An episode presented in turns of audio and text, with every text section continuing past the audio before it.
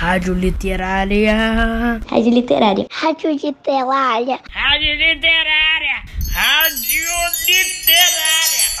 Olá, alunos e alunas do primeiro ano do Pedro II do Maitá. Bem-vindos ao programa A Hora da Literatura. Eu sou Vanessa Camasmi, professora de literatura, e neste episódio vamos pousar lá na Terra do Nunca. Vamos juntos? Qual deve ser a emoção de pousar na terra do nunca.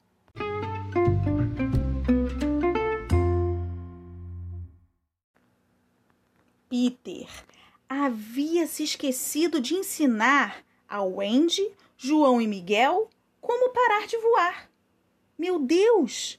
Como ele pode ter esquecido isso? João disse que, na pior das hipóteses, eles só iam ter que seguir em frente toda a vida, pois o mundo era redondo e eles iam acabar chegando de novo à janela do quarto.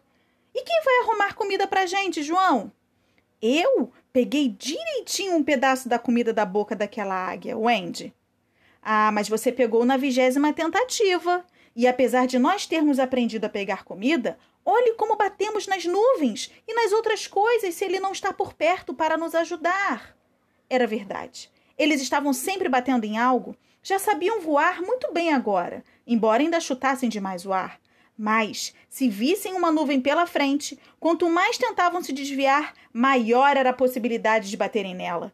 Se Naná estivesse ali, já teria colocado uma gaze em volta da testa de Miguel. Peter não estava com eles naquele momento e os três se sentiam muito solitários, lá em cima, sem Peter Pan. Peter sabia voar tão mais rápido que subitamente disparava e sumia de vista.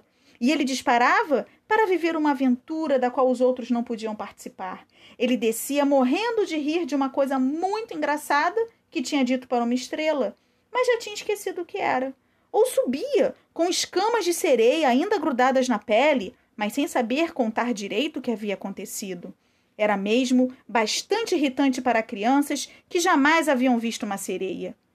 E se ele se esquece das sereias tão rápido? argumentou o Andy. Como a gente pode esperar que vá continuar se lembrando de nós? De fato, às vezes, quando Peter voltava, ele não se lembrava deles. Pelo menos não muito bem. Wendy tinha certeza. Ela via a lembrança surgindo em seus olhos justamente quando ele estava prestes a passar por eles, sem nem dar um bom dia. Numa ocasião, o Wendy teve até que dizer qual era o nome dela. Eu sou a Wendy, disse, assustada. Peter lamentou muito o acontecido. Olhe só, Wendy, sussurrou para ela. Se você vir que estou esquecendo você, continue a dizer: Eu sou a Wendy, que aí eu vou lembrar. É claro que isso não era muito satisfatório, mas, para se desculpar, Peter mostrou a eles como se deitar bem retinho em cima de um vento forte que estava vindo em sua direção. E isso deixou tudo tão mais prazeroso que eles tentaram várias vezes e descobriram que assim podiam dormir em segurança.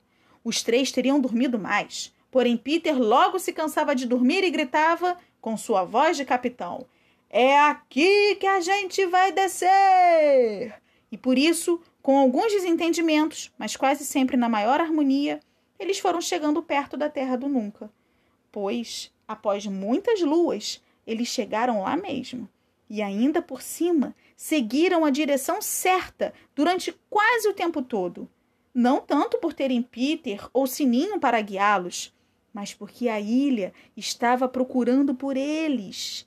É só quando isso acontece que alguém consegue avistar as praias mágicas da Terra do Nunca.